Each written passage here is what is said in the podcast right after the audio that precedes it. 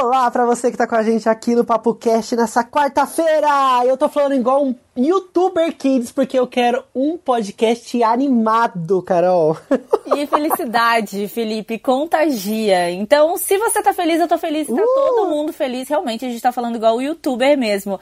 Sabe o que eu descobri esses dias, só mudando de assunto, porque aqui a gente não é YouTuber, né? A gente é podcaster. Eu tava vendo que uma menina tem um blog que na verdade ela conta sobre a vida dela através de um podcast. Felipe, se sua vida fosse um blog, o que, que teria nela hoje? É tipo blog misturado com podcast, né? Ficou blog, como se fosse o Cebolinha falando blog, né? Tipo isso. blog. Então, eu acho que, olha, ia ter muita coisa, muita preguiça, porque eu sou um pouco preguiçoso de acordar tarde, fico lutando contra a coberta, meu Deus fico lutando pra ir na academia, tô me esforçando toda semana. Você tá indo na academia? Mas ia ter uma novidade. Essa semana eu vou ter um novo filho. Eu adotei oh. um filhinho novo, um cachorrinho novo, que está vindo de um abrigo e tal. Então ele chega na quinta-feira, tô super ansioso. Ai, meu Deus do céu. E já tem nome? Ainda não, vai ser batizado pessoalmente. Quando chegar aqui na quinta-feira, vamos descobrir.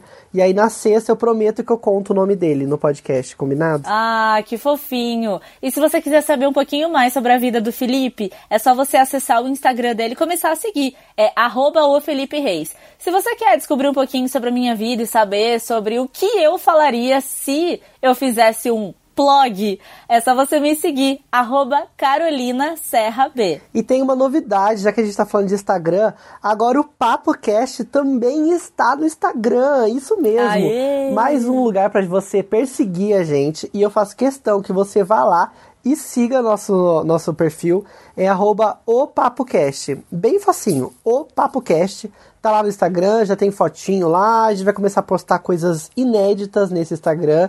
Então se, então, se você não seguir, você vai ficar perdendo conteúdo inédito. Vai rolar coisa lá todo dia. E a gente tá se esforçando para fazer conteúdo sempre lá para vocês também. Bom, e hoje aqui a gente vai falar sobre aquele caso do goleiro Bruno que virou um escândalo, obviamente, virou depois um livro e ia virar uma série de TV mas parece que não vai mais rolar. Sei você, já parou para pensar sobre descanso, sobre trabalho? A gente até falou aqui sobre direitos trabalhistas no podcast. E o Felipe Neto, Felipe Neto, né, aquele youtuber e tal, ele tem uma big empresa, né, com vários funcionários, e ele disse que a licença maternidade e paternidade na empresa dele pode durar até um ano. É isso mesmo, a gente vai falar daqui a pouco sobre esse assunto. E eu tenho certeza que se você tiver um filhinho, assim como eu vou ter um, eu vou adotar um filhinho, você queria ficar mais tempo com ele, né? Então, quem sabe a gente pode ter aí um tempinho a mais. Fica, fica a dica. Gente, o Zeca Pagodinho, um cara que consegue unir metaleiro, funkeiro, pagodeiro, todos juntos ali celebrando claro, coisas boas. Ele deu uma entrevista e falou sobre o jogo do bicho. Só que o jogo do bicho é ilegal. Ele não sabia. Se a gente vai te contar melhor sobre o que, que foi esse, esse comentário aí do Zeca Pagodinho, o cara sincerão. No tema principal, vamos entender sobre musicalização infantil, o poder que a música tem, né? quais são os benefícios como uma ferramenta de aprendizado aí pra, para as crianças. A gente vai falar sobre tudo isso e se você quiser adiantar no assunto que você está mais interessado em ouvir, é só clicar no link que tem aqui ó, na descrição. Você vai ver cada tempo de cada notícia. Tem o, o número ali do lado, você pode arrastar e pular direto para a notícia que você quer ouvir. Felipe, lembra quando a gente falou aqui sobre alguns crimes bizarros? Você lembra, né? Sim, olha, é um episódio que deu muita repercussão. As pessoas gostam desse tema, desse tema meio maluco, de falar sobre crimes, de falar sobre coisas que já aconteceram. E tem vários crimes famosos, né? E tem vários crimes brasileiros que não ficam para trás de outros aí, não, viu? Pois é, inclusive esse caso do goleiro Bruno é um caso que a gente vira e mexe fala aqui, que teve uma repercussão imensa, né, por conta da crueldade do crime e porque o Bruno era um goleiro que estava no seu auge, né, goleiro do Flamengo e tudo mais. E, gente, saiu um livro depois contando sobre o caso do goleiro Bruno e da Elisa Samúdio, e o pessoal da Globo, da Globo Play, ia fazer uma série é, baseada nesse livro. E a Vanessa Giacomo já estava confirmada. Quem também estava confirmada era a Mora, a, a, a diretora Mora e parece que não vai mais rolar. Eu não sei se é por conta do, do que aconteceu, da repercussão que teve o caso envolvendo o Drauzio Varela. Eu não sei se pode ser por conta disso, Felipe. Será? Imagino que seja. Eu, eu, eu, eu acho que é, porque veio assim. Veio muito rápido um Foi muito atrás na do mesma, outro, é, sabe? mesmos dias aqui, né? Foi na terça-feira, dia 10, Foi na mesma né? semana. É, foi ontem. Sim, então. foi praticamente ontem. E o que que acontece? Esse crime, essa série de crimes bizarros ainda vai acontecer. E por que, que o goleiro Bruno não vai estar ali? Eu não sei, não sei se está muito fresco, eu não sei se as pessoas não conseguem lidar com esse assunto ainda. Então não vai mais rolar. E não sei se você lembra, a gente falou sobre esse, esse tema um tempo atrás, porque a Netflix estava concorrendo com a Globo para fazer esse conteúdo, mas eles preferiram dar prioridade para a Globo por conta da, da visibilidade da Globo, né? Que chega a muitos mais lugares tal. Eles achavam que seria um jeito melhor de propagar a história, mas pelo jeito, né? Não vai dar tão certo assim. Vamos descobrir em breve, né? Se realmente vai rolar ou não. A gente sabe que esse tipo de assunto interessa muita gente e muita gente quer saber com mais detalhes, né? Como que funcionou, o que que, qual que é o desenrolar dessa história, né? Muito curioso. Assim, antes mesmo da série sair, ela já tava rolando na boca de todo mundo de forma ou positiva, no caso, nossa, vai ser uma série que vai ter uma repercussão, quero assistir, é um produto audiovisual que vai ser interessante, ou de forma negativa. Por exemplo, a Glória Pérez, ela todo mundo lembra, ou se não lembra, eu vou contar aqui, ela perdeu em 1992 a sua filha, a Daniela Pérez, que ela foi assassinada quando ela tinha 22 anos por um colega de trabalho. O cara, o assassino, é o Guilherme de Pádua. E a Globo também quis também estava com interesse de fazer essa história, né? Entraria aí no combo de casos bizarros, de crimes bizarros. E a Glória Pérez foi muito taxativa. Ela falou: nossa, isso aqui só pode ser piada de muito mau gosto, querer fazer essa série com crimes bizarros. E, cara, assim, a gente sabe que tem público para isso, porque entendemos a morbidez de várias pessoas, mas ao mesmo tempo também o cinema e a televisão, o audiovisual, enfim, todo mundo bebe nessas fontes de casos bizarros, de coisas que a gente passa, né? Mas que tem público para isso, tem. Quem viveu esse, essa história acaba sofrendo de uma forma muito diferente, né? Acaba tendo danos né, relativos à memória e tal, então realmente é complicado. E a Globo se posicionou a respeito dessa nota na, dada pela coluna da Patrícia Gokuti, eles disseram o seguinte: o que divulgamos foi que existia um projeto em, de em desenvolvimento que nem escrito estava e que deveria fazer parte de uma série sobre crimes. Assim como esse projeto, muitos outros em, desenvol em desenvolvimento, depois de avaliados, não são realizados. Essa foi a nota da Globo, né? Então, pode ser que alguma mudança aconteça, mas a princípio eu acho que não vai rolar, não, né, Carol? Eu acho que não vai rolar, não, mas que eles estavam querendo que rolasse, ah, eu acho que eles queriam.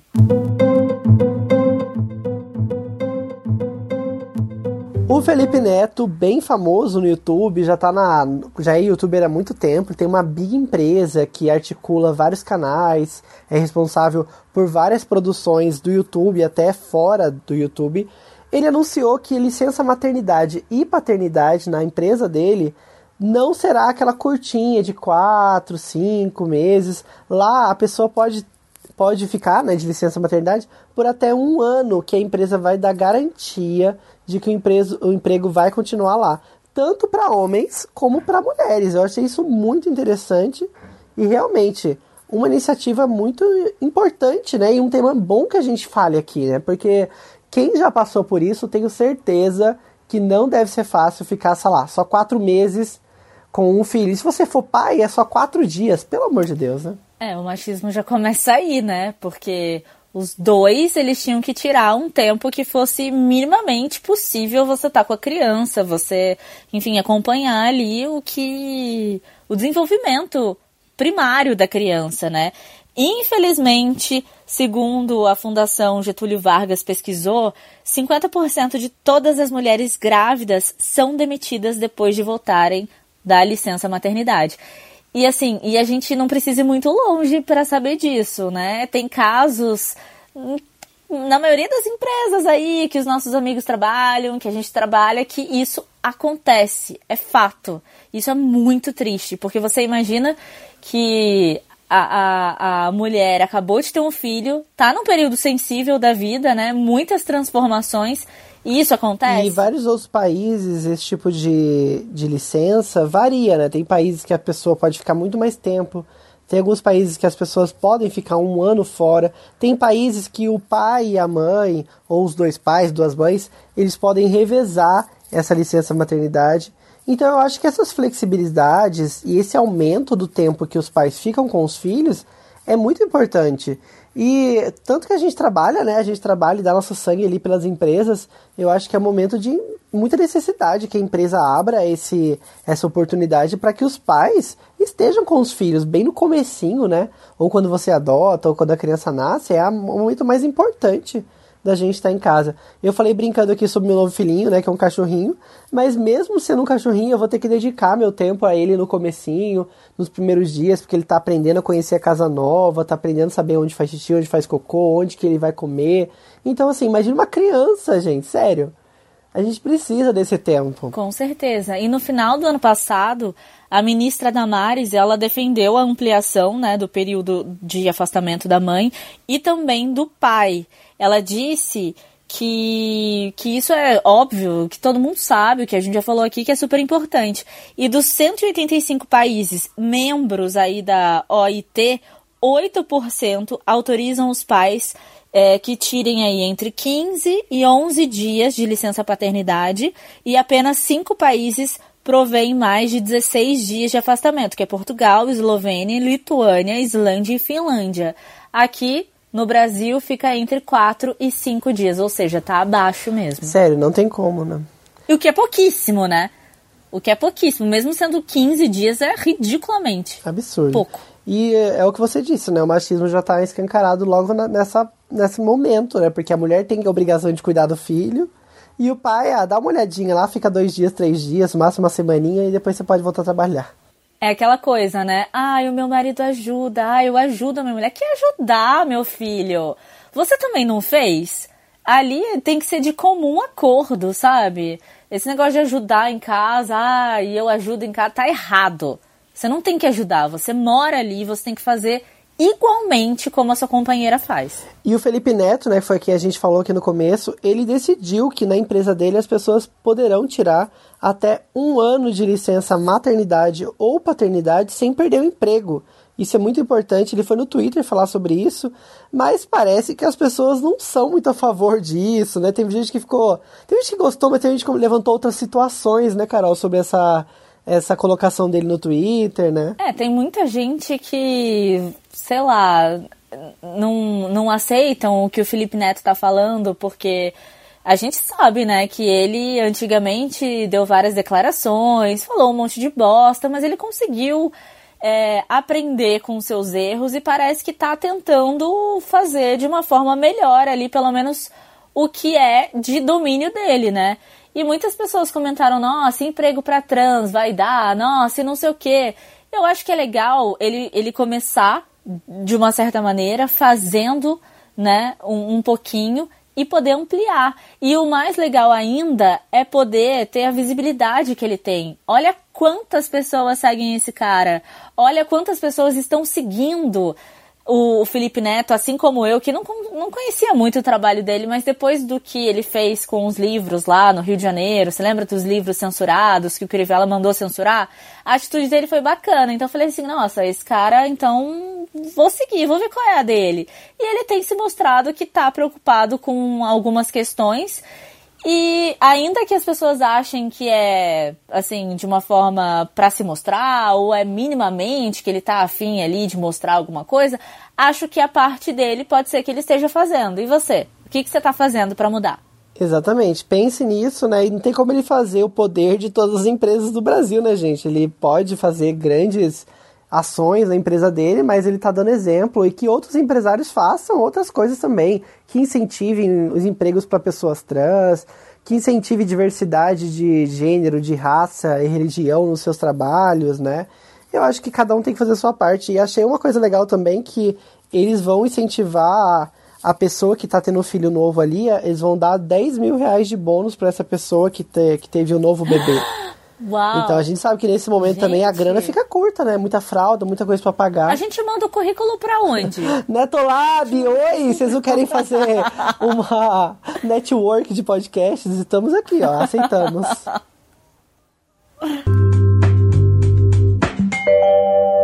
Zeca Pagodinho, gente, todo mundo gosta do Zeca, todo mundo sabe que ele deixa a vida levar, que ele que ele vai na dele, no tempo dele. E ele deu uma entrevista para Veja Rio esses dias e falou sobre várias coisas, Felipe. Ele falou que ele faz a unha assim e isso não, não tira a masculinidade dele.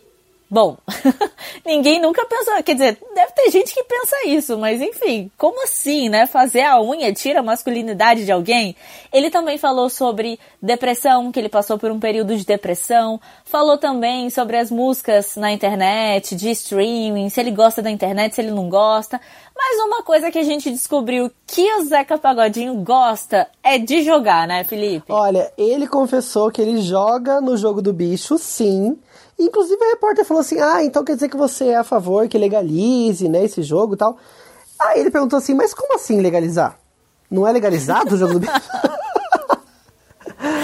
Zeca Pagodinho é melhor Sério, pessoa. eu consigo imaginar a cara que ele fez dessa pergunta. Como assim legalizar? Como assim? Tá louco? Ai, gente, foi demais. E eu fiquei, assim, querendo entender mais sobre o jogo do bicho. E antes da gente começar a gravar, a Carol me deu uma mini aula sobre como surgiu o jogo do bicho. Achei, achei super legal. A bicheira, né? A bicheira, carioca bicheira. Conta pra gente. O meu avô jogava no jogo do bicho, sabia? Ele vendia o jogo do bicho em São José. Ah, mentira! Uhum. Olha que demais! Meu avô era bicheiro. Olha! Bom, para quem não, nunca teve curiosidade ou não sabe como é que o jogo do bicho surgiu, foi lá em 1892, quando o barão João Batista Drummond teve a ideia de atrair visitantes para o seu zoológico que estava meio caidinho lá na Vila Isabel. É, tinha vários é, bichos muito exóticos, era legal até o zoológico, mas as pessoas não estavam indo, sabe? E foi aí que ele teve uma ideia, né, de, de entretenimento pro, pro zoológico dele. Uma rifa. É, uma rifa. Nascia aí, então, a primeira, a primeira espécie do jogo do bicho. Mas como é que, como é que funcionava? Pela manhã, o barão ia lá, escolhia um animal, né, na lista de 25 bichos exóticos que ele tinha, colocava sua imagem numa caixa de madeira na entrada do zoológico e as pessoas compravam os ingressos e estavam concorrendo a, a duplicar, a quadruplicar aí os seus ingressos se elas acertassem qual bicho que tinha naquela caixa de madeira. E aí essa notícia começou a, a se espalhar pela cidade do Rio de Janeiro. Então, ao invés de só vender o, o a cartelinha, o cupomzinho para você entrar no zoológico no local do zoológico, ele começou a vender na cidade inteira do Rio de Janeiro. Porque as pessoas queriam ganhar dinheiro, né? Quem descobrisse o que tinha ali ganhava o ingresso quadriplicar. É difícil falar isso quadriplicava o ingresso. Então era um dinheiro fácil, imagina, em 1890 e lá. Muito louco, né? E aqui no Brasil o jogo do bicho não é legalizado. Existem jogos que envolvem animais legalizados pela Loteria Federal, mas esse não é. Mas muita gente continua fazendo até hoje, né? E ganha dinheiro, viu? Inclusive o Zeca Pagodinho disse que ele ganha dinheiro com isso. Não, e assim, pensa só no arquétipo de um bicheiro. Você consegue pensar num arquétipo, assim, num, num modelo de bicheiro?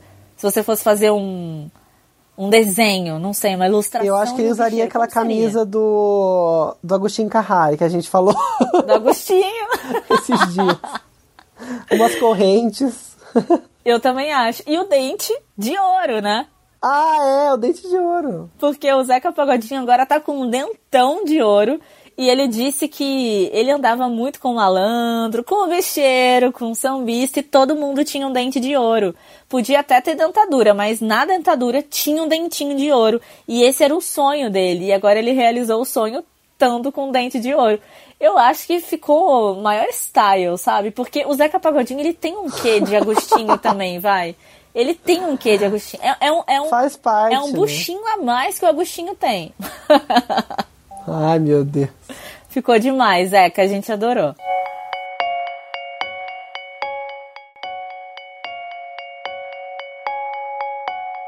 No nosso tema principal de hoje, decidimos conversar um pouco sobre um tema bem legal, que é musicalização infantil. A gente sabe que a música contribui para várias coisas, mas sempre fica aquela dúvida, né, Carol? O que será que isso melhora na aprendizagem das crianças? Como que a música pode ser um, um meio, assim, de, de evolução, né? De crescimento, até de aprendizado melhor, né? Ele pode contribuir para que as crianças fiquem até mais inteligentes, né? Muitas escolas estão investindo em aulas de música, né? Escolas infantis tal. Isso é muito legal. No começo da minha adolescência, eu queria tocar guitarra. E eu fiz o meu pai comprar uma guitarra para mim, eu não sabia fazer um acorde, porque a minha mão é pequenininha e, enfim, o meu dedo não conseguia chegar e tal. Mas eu sei que quando a gente tenta aprender um instrumento, sabe? Quando a gente se dedica a fazer alguma coisa, a gente consegue levar isso para a vida, né? Então, você sabe que se você se dedicar àquilo, você vai conseguir no final algum resultado. Então, para as crianças entenderem como, como funciona isso e levar isso para a vida inteira é muito legal. E é por isso que a gente vai conversar com a Márcia Gredini. Ela é CEO da Torque Luteria. E eu queria que primeiro a Márcia pudesse falar sobre o que, que significa a Torque Luteria e para a gente poder dar então continuidade ao nosso assunto aqui, que é musicalização infantil. Márcia, a musicalização infantil é uma ferramenta super poderosa, né, para a aprendizagem da criança. Quando ela começa a aprender com música, a percepção do mundo, do outro, coordenação, tudo isso fica mais aflorado? Como que funciona? Somos uma oficina que faz manutenção de instrumentos de cordas, como tradicionais e eruditos, há 16 anos, na cidade de Mogi das Cruzes. Atualmente somos uma empresa franqueadora, estamos com nossa micro franquia, que é uma franquia móvel para concertos, atendimentos em loco, escola de música, estúdio, é, conservatórios, entre outros locais. E também estamos desenvolvendo nosso agora nosso projeto social, que é o, a turma do Torquinho, que é dedicado à musicalização infantil. E a gente sempre escuta dizer que as crianças têm uma facilidade de aprender e que a gente vai perdendo isso ao longo do tempo, né? Porque a gente vai, sei lá, se podando, porque a gente tem um pouco de medo, a criança vai, quer fazer, faz e tal.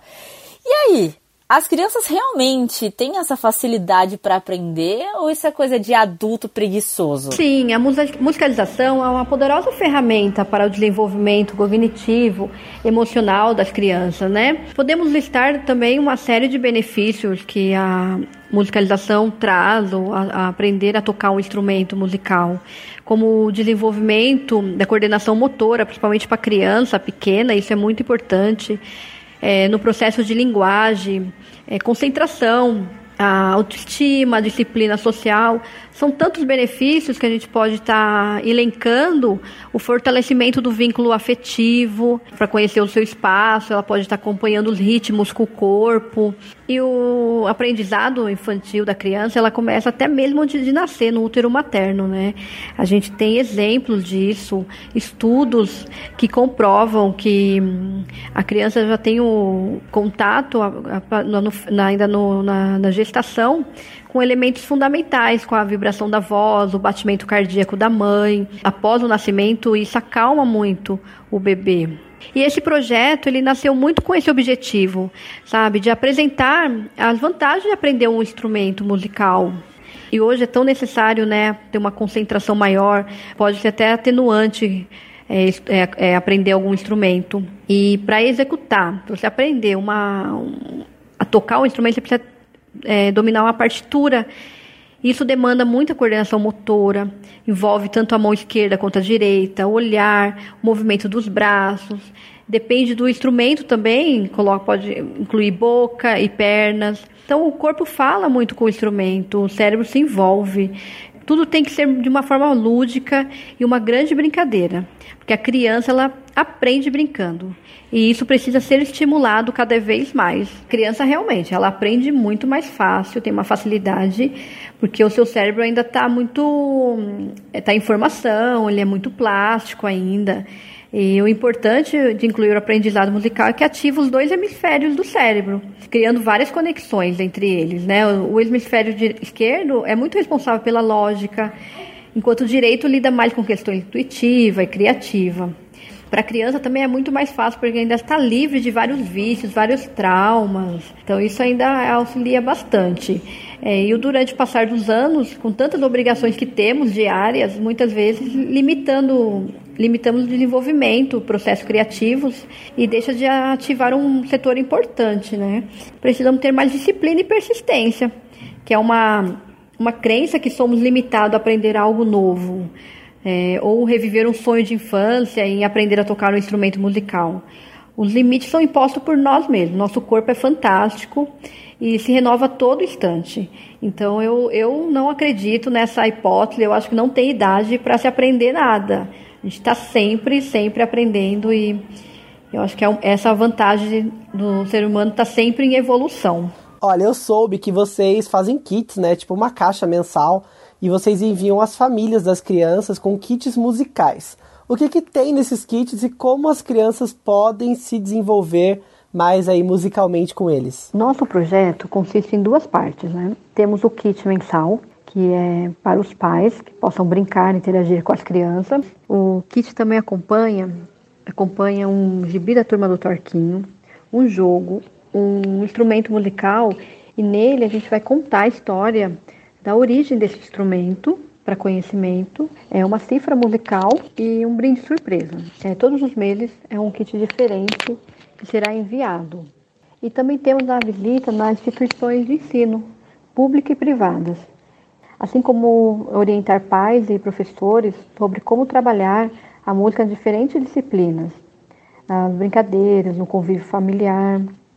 É realizado um evento musical nas escolas com o mascote, Torquinho, cantor e monitores para o desenvolvimento de competições entre grupos. As instituições de ensino não terá custo algum para receber o projeto.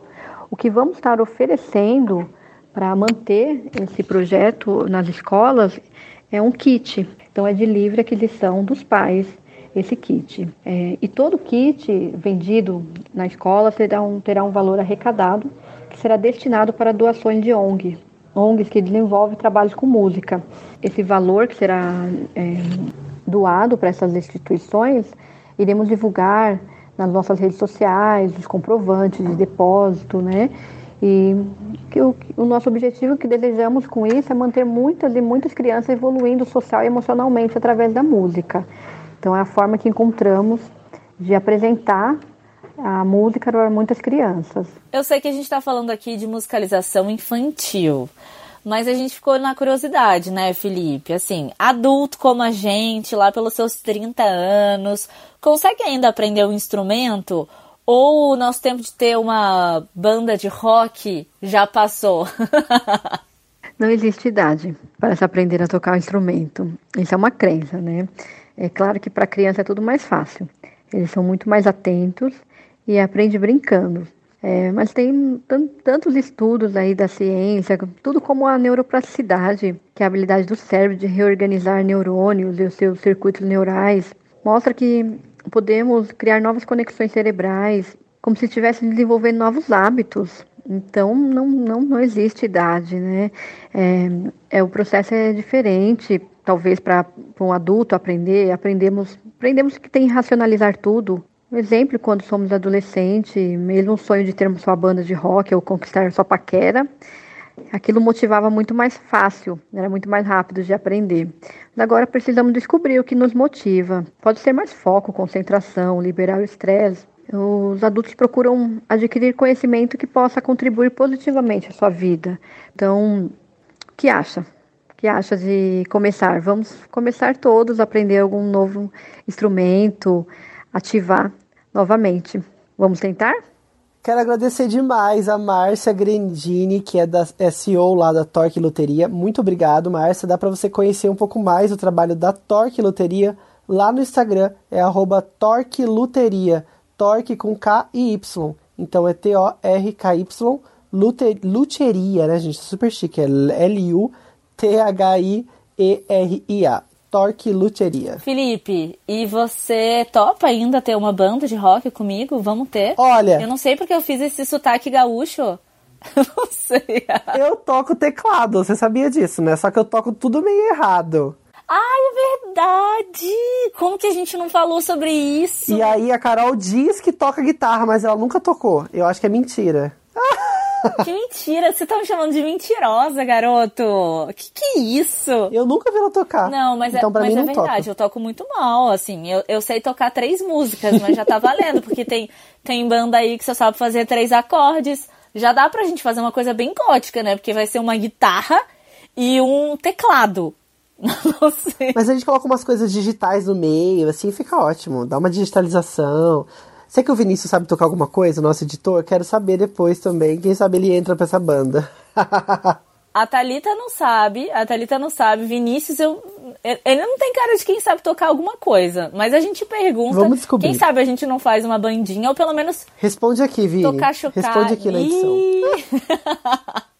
É isso aí, gente. Com banda ou sem banda, a gente volta na sexta-feira, juntos aqui com vocês no Papo Cast. Mande sua sugestão pelo Instagram, arroba o Felipe Reis, arroba Carolina Serra B e agora, arroba o Papo Cast. Dá pra você mandar suas perguntas e suas sugestões de tema lá no nosso Instagram do Papo Cast. E também tem link aqui na descrição, tem e-mail. Ó, mande por onde você quiser. A gente tá esperando conversar com você, independente de por onde seja. Demorou na sexta, a gente se ouve então juntos e a gente se no Instagram agora, hein? Tem vídeo nosso lá. Lembrando que, assim, todo momento, a todo momento, tem coisa nova lá no nosso Instagram. Pode ser que a gente não fale aqui, ou pode ser que não seja o dia do lançamento do episódio, mas a gente tá lá todo o tempo, todo dia, então pode mandar mensagem. Sinta-se à vontade. Beijo, até sexta-feira. Beijo, gente, até sexta. Tchau.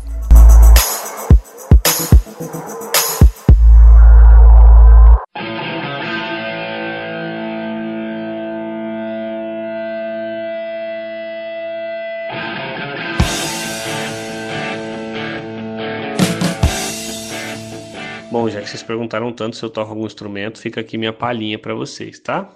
Obrigado, gente!